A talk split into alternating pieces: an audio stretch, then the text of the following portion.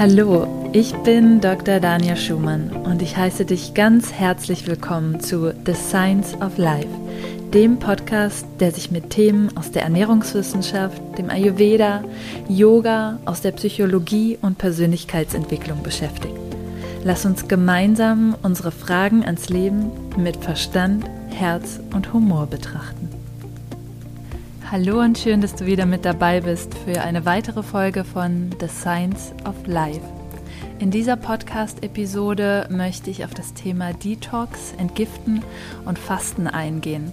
Und ich möchte darüber sprechen, welche Mechanismen überhaupt dahinter stehen, wo Begriffsabgrenzungen zu machen sind und wo es überhaupt Sinn macht, solche Detox-Kuren, Entgiftungskuren oder auch ein Fasten durchzuführen. Schauen wir uns als allererstes den Begriff Detox einmal genauer an. Detox kommt von Detoxification, also Entgiftung, und es ist kein wissenschaftlicher Begriff, weil es gibt bisher wenig bis keine Forschung zu sogenannten Detox-Methoden. Was wir aber aus der Forschung wissen, das sage ich schon mal vorweg, ist, dass Methoden wie zum Beispiel intermittierendes Fasten oder sogenannte Fasting, Mimicking Diets und das Heilfasten wirklich erstaunliche Vorteile für die Gesundheit haben. Und das möchte ich da als allererstes einmal vom, von abgrenzen. Der Körper hat wirklich sehr komplizierte Prozesse, um mit allen umzugehen umzugehen, denen wir so alltäglich ausgesetzt sind. Ja, das können Nahrungsmittel sein, ähm, Umweltchemikalien, Hormone, Pestizide und so weiter. Und häufig fällt das so ein bisschen unter den Tisch, wenn wir über Detox sprechen. Wir tragen da häufig nicht mit in die Gleichung ein, dass unser Körper jeden Tag schon entgiftet für uns. Ja?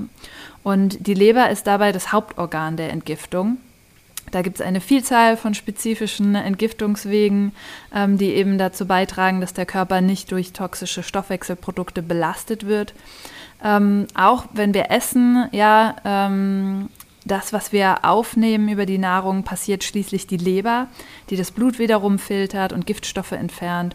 Und ähm, von da gelangt dann der Großteil, wenn toxische Belastungen vorhanden sind, durch die Galle in den Darm und da kann es dann den Körper wiederum verlassen. Ja. Wenn wir natürlich sehr hohen Umweltbelastungen ausgesetzt sind, ja, dann ist es natürlich klar, dass der Körper damit auch mal überfordert sein kann. Das trifft aber auf die wenigsten von uns zu im Alltag. Ja. Wenn wir uns jetzt den Detox aus der ähm, Perspektive anschauen, dass wir bestimmte Rahmenbedingungen dafür finden wollen, ja, wie können wir das eigentlich definieren oder was möchten die meisten vielleicht damit auch erreichen, dann ist das erste Ziel, dass wir die Belastung des Verdauungssystems und der Leber vorübergehend verringern. Der zweite Punkt ist, dass wir auch unser Immunsystem entlasten, das durch eben wiederholte Exposition, also dem Ausgeliefertsein gegenüber ähm, zum Beispiel entzündlichen Lebensmitteln, die in unserer Ernährung vorkommen oder ja bestimmte ähm, Lebensmittel in einem Übermaß konsumieren, die dann den ähm, Stoffwechsel belasten, zum Beispiel raffinierter Zucker, raffinierte Kohlenhydrate und so weiter. Und der dritte Punkt ist, dass wir sicherstellen, dass der Verdauungstrakt gut funktioniert bzw. gereinigt wird, damit die Giftstoffe leicht aus dem Körper ausgeschieden werden können. Und da komme ich auch gleich nochmal zu, wenn wir über die Ayurveda-Perspektive sprechen, denn da ist das besonders wichtig. Und dann möchte ich noch etwas hinzufügen, was ich persönlich beim Detox, ich möchte ja auch noch mal kurz sagen, dass ich das Wort Detox an sich nicht so geeignet finde, weil eben ja wir ständig toxischen Substanzen ausgeliefert sind oder beziehungsweise in unserem eigenen Körperstoffwechsel sogar toxische Substanzen entstehen, die dann aber durch die körpereigenen Mechanismen eben ausgeleitet werden. Und bei ganz vielen Dingen, auch von denen man dachte, dass sie wirklich negative Wirkungen allein auf den Körper haben, wie zum Beispiel die reaktiven Sauerstoffspezies. Ja, deswegen ähm, geht es oder wird es in der Ernährung auch immer wieder betont, antioxidative ähm, Lebensmittel aufzunehmen oder die solche Substanzen enthalten. Dass aber auch diese reaktiven Sauerstoffspezies, die auch in unserem Stoffwechsel entstehen, zum Beispiel in unserer Atmungskette, ähm, nicht nur negative Wirkungen haben. Ja, sie erfüllen auch eine bestimmte Funktion. Und genauso wie wenn wir Sport treiben, auch da entsteht oxidativer Stress letztendlich und ähm, reaktive Sauerstoffspezies. Ja, es entsteht eine Belastung der Muskeln und so weiter, ähm, Laktat, auch was sich im, im Muskel ansammelt. Aber all diese Dinge führen letztendlich auch dazu, dass unser Körper stärker wird. Es führt auch zu ganz vielen positiven Effekten. Es stärkt auch unser Immunsystem. Und das finde ich nochmal ganz, ganz, ganz wichtig ähm, zu betonen. Und deswegen um wieder zu meinem ersten Punkt zurückzukommen, äh, mag ich den Begriff Detox nicht so gerne, sondern ich bevorzuge lieber das Wort Cleanse, wenn wir über bestimmte Dinge, die damit ähm, in Verbindung stehen, sprechen. Und ähm, aus der yogischen Perspektive ist es vor allen Dingen, oder auch der mentalen, der psychologischen Perspektive, der westlichen Psychologie, es ist einfach ganz wichtig, dass wir auch unseren Geist detoxen oder cleansen, reinigen, ähm, wie auch immer dein liebstes Wort ist dafür oder womit du dich am besten identifizieren kannst, dass wir wirklich darauf achten, dass der Geist genauso einbezogen wird. Und wir wissen mittlerweile über die Darm-Hirn-Achse, wir wissen, dass ganz viele ähm, mentale Prozesse auch einfach unseren Körper beeinflussen. Ja? Und deswegen finde ich das ganz, ganz, ganz wichtig zu betonen, dass das eigentlich mit einen genauso hohen Stellenwert, wenn nicht sogar noch einen höheren Stellenwert haben sollte, wenn wir über Detox-Entgiftungskuren oder Fastenkuren sprechen. Den nächsten Punkt, den ich ansprechen möchte, bevor wir ein bisschen tiefer in das Thema einsteigen, ist, dass wir alle individuell sind und auch die westliche Medizin entwickelt sich immer mehr hin zur personalisierten Medizin. Leider noch nicht in dem Umfang, wie es wünschenswert wäre, aber es gibt immer mehr Forschungserkenntnisse, die eben aufzeigen, dass wir jeden Körper, jeden Menschen und seinen eigenen Stoffwechsel, seine Genetik, seine Ausstattung mit Enzymen auch individuell behalten, behandeln sollten. Ja, das heißt, wir verstoffwechseln Arzneimittel, alle unterschiedlich. Ja, wir reagieren auf bestimmte Nahrungsmittel unterschiedlich. Ja, ähm, es gibt Unterschiede bei der Medikation zwischen Frauen und Männern, einfach weil unsere Körper zum Teil unterschiedlich funktionieren. Und das ist auch ganz wichtig, wenn wir über Fastenkuren, Detox, alles ähm, sprechen, was uns eine Medizin sein sollte, dass es hier einen individuellen Ansatz geben sollte. Das heißt, hier können wir kein 0815-Prinzip ähm, mit Anleitung fahren, sondern es ist ganz wichtig, vorher das Individuum anzuschauen, den geistigen Zustand anzuschauen, den körperlichen Zustand anzuschauen, um es mit der Sprache des Ayurvedas auszudrücken, den, den Zustand, in dem die Gewebe sind, die Datus, in dem die Doshas sind, ja, die drei Bioenergien auch die körperliche Konstitution anzuschauen, die Prakruti, ähm, Vikruti ist das ähm, aktuelle Ungleichgewicht und darauf basierend dann eben ein individuelles Programm festzulegen, was dem Individuum den meisten Nutzen bringt. Weil wenn wir das Falsche auswählen, ja, dann können wir dem Körper großen Schaden zufügen. Ja?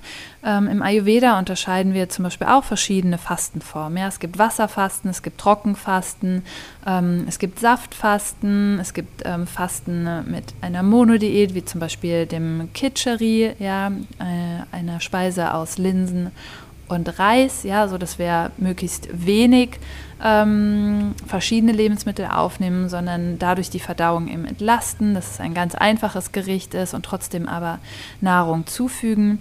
Ähm, und dann gibt es auch einfach nur das Weglassen von bestimmten Lebensmitteln, was auch als ein Fasten angesehen wird. Das kennen wir zum Beispiel aus unserer Fastenzeit, ja, die traditionell stattfindet im Frühjahr, ja, dass da auf Süßes verzichtet wird, was aber auch immer das sein mag, ja, es kann Autofasten sein. Aber ähm, worauf ich ähm, zurückkommen möchte, ist, dass es einfach wichtig ist, dann die geeignete Form zu finden. Weil bei einer Person, die zum Beispiel sehr viel Warte hat, empfiehlt sich einfach kein Wasserfasten. Es empfiehlt sich auch im Winter kein Saftfasten für eine Vata-Person. Ja? Das ist der, die Zeit, wo wir am meisten Nährstoff und Nahrung brauchen, wo unser Verdauungsfeuer am meisten braucht. Ja? Und da eben nicht nur das Individuum auch zu berücksichtigen, sondern auch die Zeit und die äußeren Umstände. Und wenn wir das nicht tun, können wir wirklich unserer Verdauung, die wir eigentlich stärken wollen, entlasten wollen, mehr Schaden zufügen als Nutzen. Jetzt gibt es leider ziemlich viele dubiose Methoden, die als Detox angepriesen werden, wohinter eben keine Forschung steckt. Aber ich kann dir sagen, dass es zum Beispiel zum Heilfasten häufig ähm, fällt oder kennen viele den äh, Begriff des Buchinger Fastens darunter, dass es dazu wirklich sehr gute Studien gibt, einige wenige Humanstudien, aber immer mehr ähm, Forschung, die eben darauf hindeutet, wie wirksam eben das Heilfasten sein kann bei Erkrankungen, aber auch in gesunden und auch das intermittierende Fasten, welche ähm, positiven Wirkungen das haben kann auf unseren Stoffwechsel, auch auf bestimmte Stoffwechselerkrankungen wie Diabetes. Ähm, und das da einfach wichtig ist, dass wir das dazu abgrenzen. Ja, wenn wir zum Beispiel ähm, das Buchinger Fasten nehmen, ja, dann ist das wichtig, dass wir da eben die tägliche Kalorienaufnahme auf unter 500 Kilokalorien ähm, beschränken, weil das lässt uns in diesen Fastenstoffwechsel kommen. Und ähm, Fasten wird von der Ärztegesellschaft für Heilfasten und Ernährung als freiwilliger, bewusster Verzicht auf feste Nahrung und Genussmittel für eine bestimmte Zeit ähm, definiert. Jetzt kann es aber zum Beispiel sein, dass wir im Buchinger Fasten auch ähm, bestimmte ja, Säfte aufnehmen, dass wir da auch zum Beispiel mit Haferschleim fasten können. Auch da guckt man immer ein bisschen individuell, wie sind die äh, Kräfte zum Beispiel bei Personen, die erkrankt sind. Ja? Und ähm, wichtig ist einfach, dass diese 500 Kilokalorien nicht überschritten werden dadurch kommen wir eben in äh, einen sogenannten Fastenstoffwechsel. Das bedeutet, der Körper stellt sich um, da wir keine Nahrung mehr aufnehmen. Normalerweise werden im Körper ähm, Nährstoffe wie Glucose und Fette über die Nahrung zugeführt und diese dienen dann als Energielieferanten. Und mit dem Fasten fällt eben diese Energieaufnahme von außen weg, beziehungsweise wird eben sehr stark reduziert. Und dann stellt der Körper den Stoffwechsel auf die Nahrung von innen um. Ja? Das heißt, am ersten Fastentag verfügen wir noch über Glykogenspeicher, ja, das ist die Speicherform der Glucose. Diese, sind dann aber nach 12 bis 18 Stunden aufgebraucht und dann werden die Fettreserven als Hauptenergielieferant ähm, herangezogen. Und ähm, das kennen vielleicht einige aus der ketogenen Ernährung. Dann bilden wir nämlich sogenannte Ketonkörper, denn das Gehirn ist auf Energie angewiesen. Das ist unglaublich wichtig. Ja? Das heißt, das ist in der Lage, dann eben diese Ketonkörper zu nutzen und zieht auch die meiste ähm, Energie im Körper. Und das will der Körper ähm, auf jeden Fall aufrechterhalten, denn es ist überlebenswichtig. Dann ist es natürlich auch so, dass wir theoretisch Eiweiß als Energielieferanten nutzen können. Es ist aber der allerletzte Weg im Körper. Und ganz viele Eiweiße im Körper haben eine sehr wichtige Funktion. Ja, wir haben ähm, unser Muskelgewebe, ja, wir haben bestimmte Enzyme, ja, ähm, die eben aus Eiweißen gebildet werden, auch ähm, Bestandteile des Immunsystems. Und deswegen geht der Körper auch auf einen Eiweißsparmechanismus. Ja, das heißt, ähm, es ist so, dass der Eiweißabbau dann auch zuerst einmal aus Eiweiß oder auf Eiweißstrukturen ähm, zurückgreift, die während des Fasten einfach nicht mehr benötigt werden. Ja? Und das ist positiv, weil dadurch zum Beispiel noch vorhandene ähm, alte Enzyme abgebaut werden, Verdauungsenzyme, ja, oder ähm, auch wenn wir zum Beispiel sehr viel Eiweiß aufnehmen. Ja, häufig ist es so, dass wir im Westen eigentlich eher eine Eiweißüberernährung haben, zumindest wenn wir eine omnivore Ernährung haben. Und da kann, können sich eben auch Eiweißablagerungen in den Bindegeweben bilden, zum Beispiel die sogenannten AGEs, das sind Advanced Glycation Products, das sind verzuckerte Eiweiße, welche gebildet werden, wenn zu viel Zucker und zu viel Eiweiß im Blut vorhanden ist. Und das wird dann in den Bindegeweben ähm, eingelagert. Und fasten wir dann über einen längeren Zeitraum hinweg, ähm, werden die als erstes eben abgebaut. Und letztendlich, wenn wir zu lange fasten, dann würde der Körper auch Muskeleiweiß abbauen. Und das wollen wir eben verhindern, ja. Beim Kurzzeitfasten passiert es normalerweise nicht, also fünf bis maximal zehn Tage. Ja, ähm, da können wir einem Muskelabbau auch vor allen Dingen mit Bewegung entgegensteuern. Ja, das heißt, es ist wichtig, dass wir uns im Fasten auch moderat bewegen, um eben auch ähm, die Muskelstrukturen aufrechtzuerhalten. Jetzt fragst du dich vielleicht, woher kommt der Gewichtsverlust ähm, im Fasten? Und das ist eben nicht, weil wir so viel Fett abbauen oder Muskeln oder ähnliches, sondern das liegt an dem Wasserverlust während des Fastens. Ja, durch den Verzicht auf Salz, ja, also Natriumchlorid, und durch die Aufnahme von Kalium, zum Beispiel durch die Brühe oder die Säfte ähm, während des Heilfasten, kommt es eben zu einer Entwässerung. Und das liegt daran, dass über äh, Kalium Wasser ausgeschieden wird und ähm, über Natrium gebunden wird. Und das heißt, wenn wir mehr Salz aufnehmen, dass mehr Wasser in den Geweben ähm, gebunden wird. Und die Entwässerung führt dann eben zum Absinken auch des Blutdrucks, was bei Bluthochdruck zum Vorteil sein kann, bei Menschen mit niedrigem Blutdruck aber zu bedenken ist, ja. Und deswegen ähm, ist es da ganz sinnvoll, vielleicht eine leichte Salzzugabe ähm, zur Brühe zu geben, ja. Also auch hier siehst du wieder, ne, je nach Kondition, also nicht nur nach Duschertyp oder ähnlichem, je nach den Voraussetzungen, die wir mitbringen, müssen wir wirklich Fasten immer anpassen. Ja? Es kann auch zum Beispiel im Fasten zu Muskelschmerzen in Rücken oder Beinen ähm, kommen, ja? Ähm, vermindertem Augendruck, es kann zu Sehproblemen führen. Und deswegen ist es auch ganz, ganz wichtig, dass sogenannte Heilfasten ärztlich begleitet werden. Ja? Ähm, es können einfach immer Dinge auftreten und deswegen ist es da ganz wichtig, ähm, das mit einem Fastenleiter zu machen. Ja, auch da gibt es zertifizierte Fastenleiter. Ähm, das muss man nicht dann immer unbedingt mit dem Arzt machen, sondern die kennen sich da eben auch aus und ähm, genau oder im Rahmen von sogenannten Fastenwochen. Und das ist einfach wichtig, nach dieser Qualifizierung zu gucken. Im Laufe des Fastens übrigens ganz interessant wird der ähm, Parasympathikus des Nervensystems aktiviert und es stellt sich eine Entspannung ein. Ja? Das heißt, hier können wir auch durch diesen körperlichen Effekt auch einen mentalen Effekt ähm, gewinnen. Ja? Und das ähm, entsteht aber erst, nachdem der Körper sich auf den Fastenstoffwechsel eingestellt hat, also erst nach circa drei Tagen. Und zu Beginn des Fastens ist eher noch der Sympathikus des Nervensystems aktiv, was dann eher zu Unruhe oder auch Stress oder auch Unwohlsein ähm, führen kann. Wie schon angesprochen, durch diese Nahrungspause bekommt der Körper eben die Möglichkeit, Abbau- und Reparaturprozesse anzustoßen. Ja, das sind nicht nur überschüssige Proteineinlagerungen, das können auch überschüssige Fetteinlagerungen sein.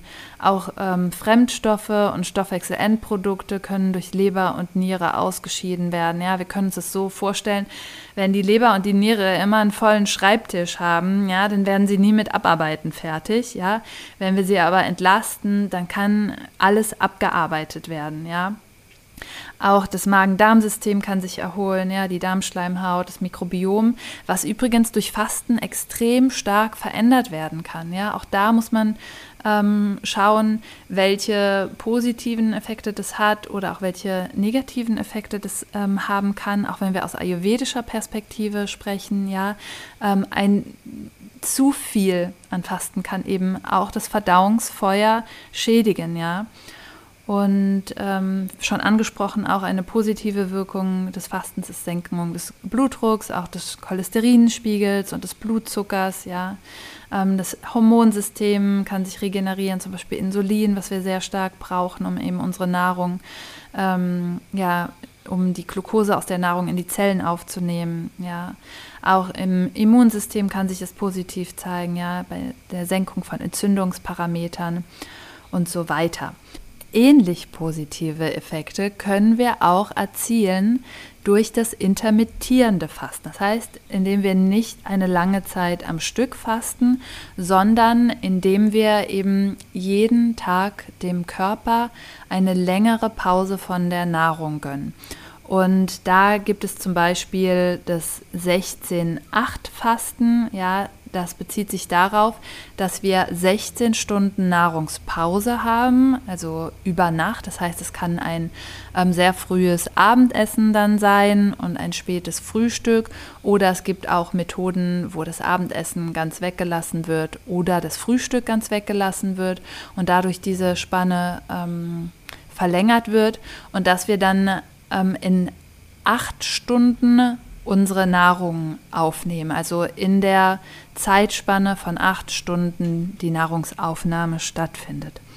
Und dadurch kann der Körper gerade auch über Nacht, weil wir im Schlaf am meisten detoxen, wenn wir das so wollen, ja, also der ähm, Körper regeneriert sich im Schlaf am allermeisten, dass wir das eben wirklich nutzen können, weil er kann das nicht so gut tun, wenn wir zum Beispiel spät abends essen und dann danach ins Bett gehen zum einen ist es so, dass spät abends die ähm, ganzen Verdauungsorgane und der Stoffwechsel nicht mehr so auf Hochtouren laufen und dadurch die Nahrung nicht gut verdaut werden kann. Und ähm, zum anderen auch, wir wenn wir im Schlafmodus gerade sind, auch da nicht unbedingt der Verdauungsmodus ähm, an ist. Und deswegen ähm, belastet das dann häufig eher noch und führt zu einer Ansammlung von eben Stoffwechselendprodukten und auch ähm, kann ja, zu äh, Schlafstörungen führen, zu Verdauungsproblemen. Und deswegen ist es hier aus ähm, zweierlei Hinsicht sehr wirksam, vor allen Dingen, wenn wir eben beachten, frühzeitig zu Abend zu essen. Letztendlich ist das auch nichts anderes, was im Ayurveda empfohlen wird, früh zu Abend zu essen ähm, und vor allen Dingen auch leichter zu Abend zu essen. Wir sind hier in der Kapha-Phase beziehungsweise ähm, vorher in der Vata-Phase und da eben auch dem Körper und den Verdauungsorganen ähm, möglichst lange Zeit zur Pause zu geben und eben diese dadurch zu entlasten. Und wichtig ist hier jetzt noch zu erwähnen, dass das auch wieder nicht für jeden gleich ist. Ja? Ähm, für Vata-Personen zum Beispiel viel wichtiger, ähm, das Abendessen auch wirklich mit genügend Kohlenhydraten zum Beispiel zu gestalten, um da dann eben auch wirklich ähm, diese Süße und diese Schwere zu haben, die wir für die Nacht brauchen. Ja, wenn wir als Vatertyp schon sowieso viel Leichtigkeit haben, ja, dass wir da einfach wirklich mit komplexen Kohlenhydraten den Blutzucker stabilisieren können und dadurch eben zum Beispiel Schlafstörungen vorbeugen können. Die andere ähm, Perspektive ist ähm, wissenschaftlich auch begründet, und zwar gibt es einen Unterschied zwischen Männern und Frauen. Und zwar profitieren Frauen nicht so sehr von einer Kalorienreduktion, ja. Und deswegen wird es da auch empfohlen, dass man bei Frauen zum Beispiel eher 14 Stunden als ungefähres ähm, Maß nimmt, um eben diese, diesen ja, Verzicht auf Nahrung nicht zu lange auszuweiten, weil das dann eben auch wiederum ähm, Probleme mit dem Hormonstoffwechsel haben kann. Welche Rolle spielt Entgiftung jetzt im Ayurveda? Ich würde sagen, der wesentliche Unterschied zum westlichen Fasten oder Detox-Methoden ist, dass im Ayurveda neben dem Aspekt der Reinigung oder des Fastens das übergeordnete Ziel das Verdauungsfeuer ist, und zwar dieses im ganzen Körper zu stärken. Und dafür gibt es eben nicht dieses eine Patentrezept, sondern eben individuell und ganzheitliche Vorgehensweisen. Ja. Wir fokussieren uns oft viel sehr, viel zu sehr auf diese Ausleitung und wir fragen uns aber viel zu wenig, ähm, wie können wir denn das Stoffwechselprinzip, das Verdauungsfeuer Agni unterstützen. Ja? Und da reicht es eben nicht einfach nur, Dinge wegzulassen und ähm, das kann eben laut Ayurveda-Perspektive genau auch dazu führen, dass dieses Verdauungsfeuer ausgeht. Ja? Deswegen ist es auch so wichtig, in diesem Fastenbrechen, was wir ähm, äh, zum Beispiel im Heilfasten auch haben, dass wir erst sehr langsam wieder anfangen zu essen. Ja? Ähm, da wird es nicht so ganz optimal mit einem Apfel gemacht. Ja? Ein roher Apfel wäre jetzt vielleicht nicht unbedingt das Beste für, für Vata. Ja? Ähm, da wäre vielleicht aus ayurvedischer Perspektive es viel sinnvoller, ähm, leichte, warme Suppen zu integrieren. Ähm, zum Beispiel im Ayurveda nennt sich das Konji, ja, Reissuppen oder auch Kitcheri oder ähnliches, dass man da wirklich sehr langsam dann eben aufbaut und vorsichtig. Und wie bereits schon erwähnt, wird eben auch schon bevor das Fasten beginnt oder ein Detox oder ähnliches, genau das gleiche gilt auch für eine Panchakarma-Kur, die klassische Reinigungskur im Ayurveda, wird eben erstmal erhoben, welche Doshas vorhanden sind, ähm, wie die Kraft des äh, Klienten vorher ist und was dann eben letztendlich an Anwendungen geeignet ist. Und im Ayurveda wird eben dadurch jedes Individuum ganzheitlich und individuell betrachtet. Und es ist nicht so auch bei einer Panchakarma-Kur, dass für jeden Typ eine Entgiftung oder Reinigung ähm, in dem Sinne angebracht ist, sondern es kann sogar auch sein, dass während einer Panchakarma-Kur einfach nur aufbauende ähm, Therapien eingesetzt werden. Natürlich auch der Stoffwechsel entlastet wird und beziehungsweise aufgebaut wird, aber eben auch geschaut wird, dass die Gewebe dann eben aufgebaut werden und gekräftigt werden bei den Individuen, ähm, für die das notwendig ist. Und zudem gibt es auch im Yoga und im Ayurveda noch zusätzlich verschiedene Reinigungsmethoden. Also es wird nicht nur der Verzicht auf Nahrung ähm, angewendet oder eine leichtere Nahrung eingesetzt, ähm, sondern es werden auch unterstützend verschiedene Kräuter ähm, können gegeben werden, ja, aber auch zum Beispiel Reinigungsmethoden, die wir aus dem Yoga kennen, wie zum Beispiel die Shatkama Kriya, ja, Nasenspülung, ähm, Einläufe, Atemübungen, ähm, Meditation und ähm, auch diese Konzepte, Yoga in das Fasten einzubauen, ähm, auch Mind-Body-Therapie im Fasten anzugehen. Das findet auch immer mehr Einzug oder ist auch Bestandteil mittlerweile vom, von vielen westlichen Fastenkuren, was sehr gut ist, denn es ist sehr wichtig, wirklich ähm, den Körper ganzheitlich und auch den Geist ähm, zu unterstützen.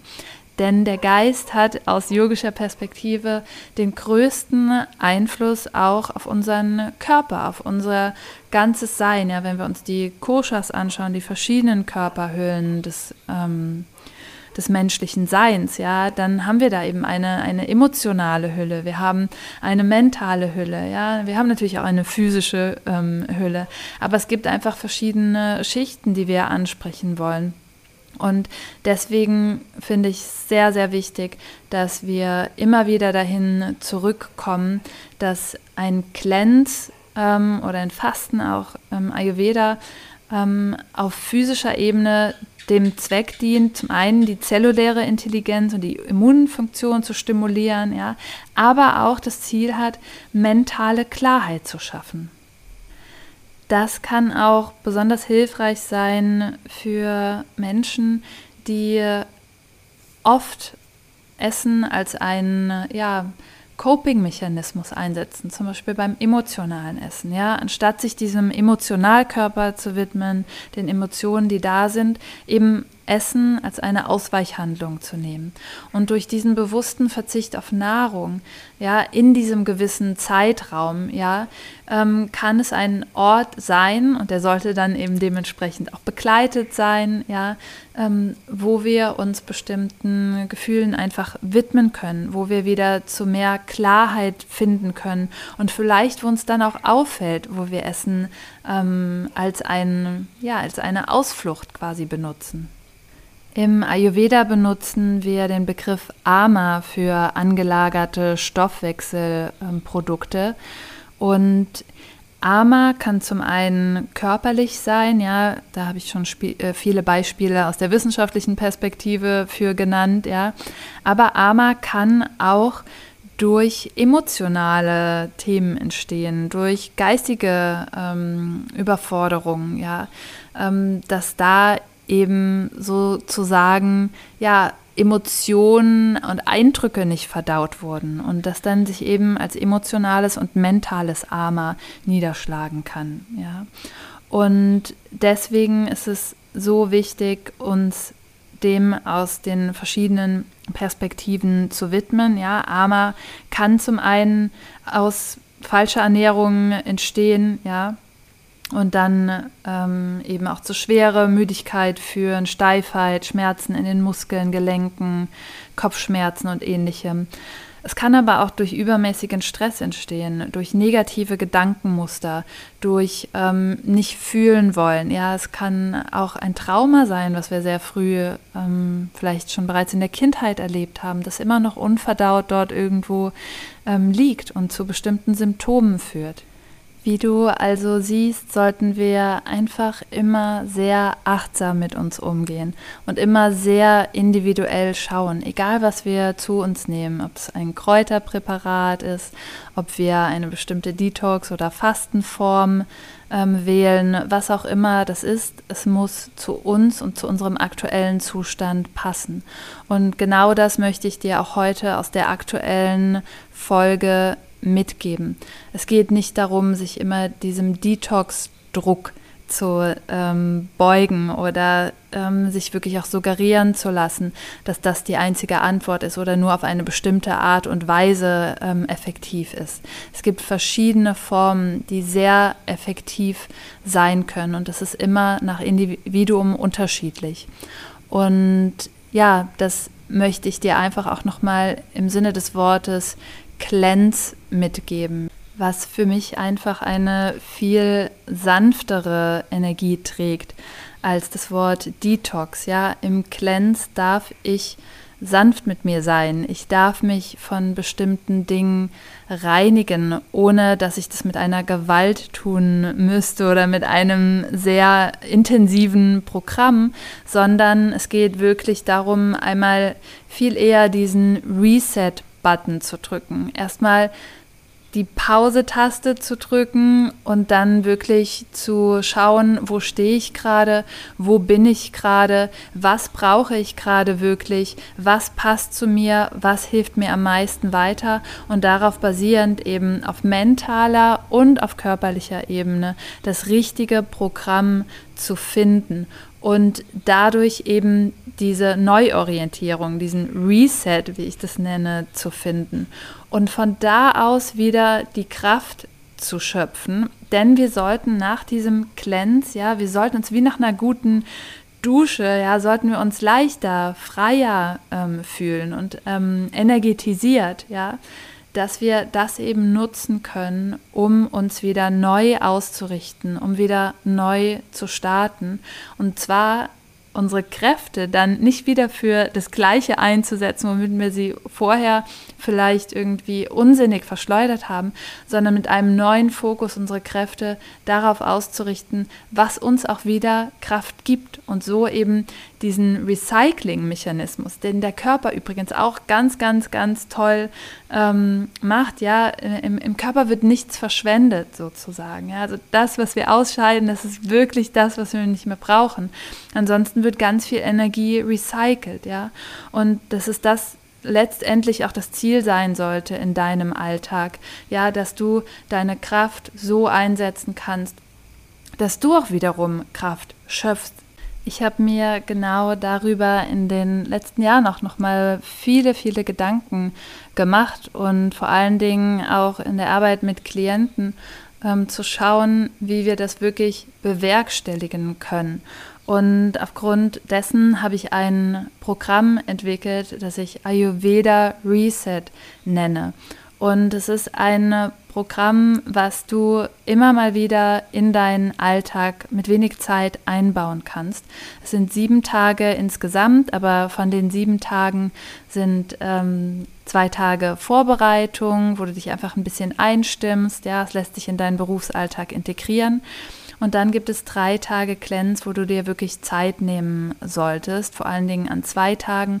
Ähm, das heißt, plan es am besten über ein Wochenende, wo es wirklich darum geht, auch die für dich geeignete Cleanse-Methode zu finden in diesen drei Tagen, ja, das auf dich anzupassen und auf deine ähm, ja, Voraussetzungen, auf deine Konstitution und dann eben noch zwei Tage, ja, wieder Aufbau, wieder Integration, ja, auch das, was wir in diesem Cleanse erfahren haben. Vielleicht sind verschiedene Themen aufgekommen, das wirklich auch integrieren zu können und dann wieder mit, wie schon angesprochen, der Kraft und dieser Neuorientierung, die wir haben, wieder ähm, in unseren Alltag einzusteigen und das eben zu nutzen.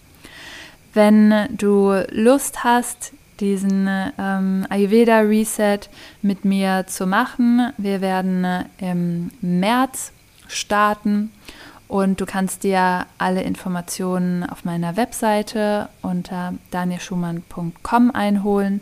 Ich werde das auch nochmal verlinken und das Programm wird für dich jederzeit zugänglich sein. Es wird allerdings zweimal im Jahr von mir in einer Woche betreut und zwar einmal im Frühjahr ähm, die bekannteste ja, Fasten- oder Cleanse-Zeit in unseren Breitengraden, ähm, wo wir vielleicht auch noch mal mehr den ähm, Fokus auch auf das Körperliche legen, weil genau da eben die Kafferzeit da ist und im Herbst noch mal durch mich begleitet, dann noch mal ein bisschen mehr den Fokus auf ähm, das Mentale zu legen, denn das ist die Wartezeit, da sollten wir immer sehr vorsichtig sein mit einem körperlichen Cleanse und dennoch eine sehr wichtige Zeit, der Herbst, dieser Übergang ähm, vom Sommer in den ähm, Winter, das zu begleiten, auch ganz traditionell der Herbst eben auch ähm, ja, die Zeit des Rückzugs und das Frühjahr eben viel mehr die Zeit des Frühjahrsputz, äh, die Frühjahrsmüdigkeit ähm, loswerden.